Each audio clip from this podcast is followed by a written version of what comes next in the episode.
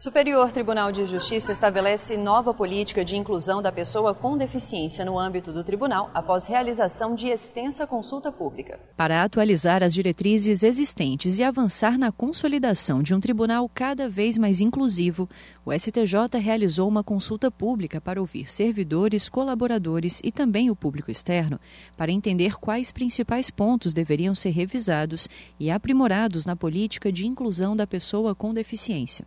Mais de 1.600 pessoas de todo o país participaram da pesquisa. A atualização das orientações a respeito do tema contou com o apoio da ministra Nancy Andrighi, que é presidente da Comissão Multidisciplinar de Acessibilidade e Inclusão, e ela enfatizou a importância de consultar também aqueles que não trabalham no tribunal, porque todas as pessoas com deficiência que acessam os serviços do STJ são afetadas por essas diretrizes de alguma forma.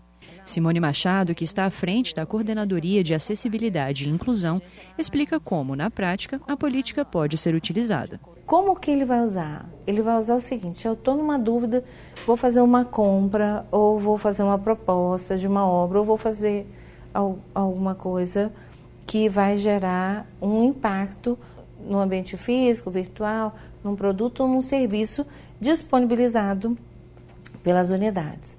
Estou em dúvida em relação a uma decisão que eu preciso tomar. Abre a política, lê a política e pensa com você. A decisão que você vai tomar está te aproximando dessa política ou não? Se você estiver se aproximando do que está descrito na política, você está cada vez mais tendo uma conduta inclusiva na sua unidade de trabalho.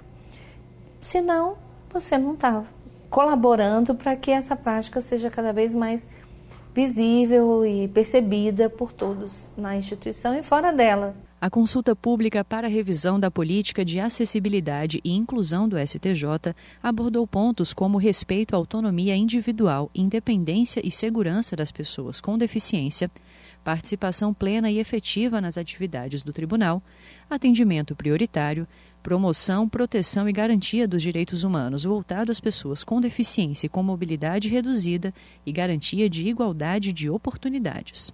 Outra grande importância dessa política é o exemplo para que outras instituições estejam atentas a diferentes formas de garantir acessibilidade, como comenta a Simone Machado. A importância maior é mostrar é, para as instituições, quer sejam instituições públicas ou privadas, que é possível fazer, né?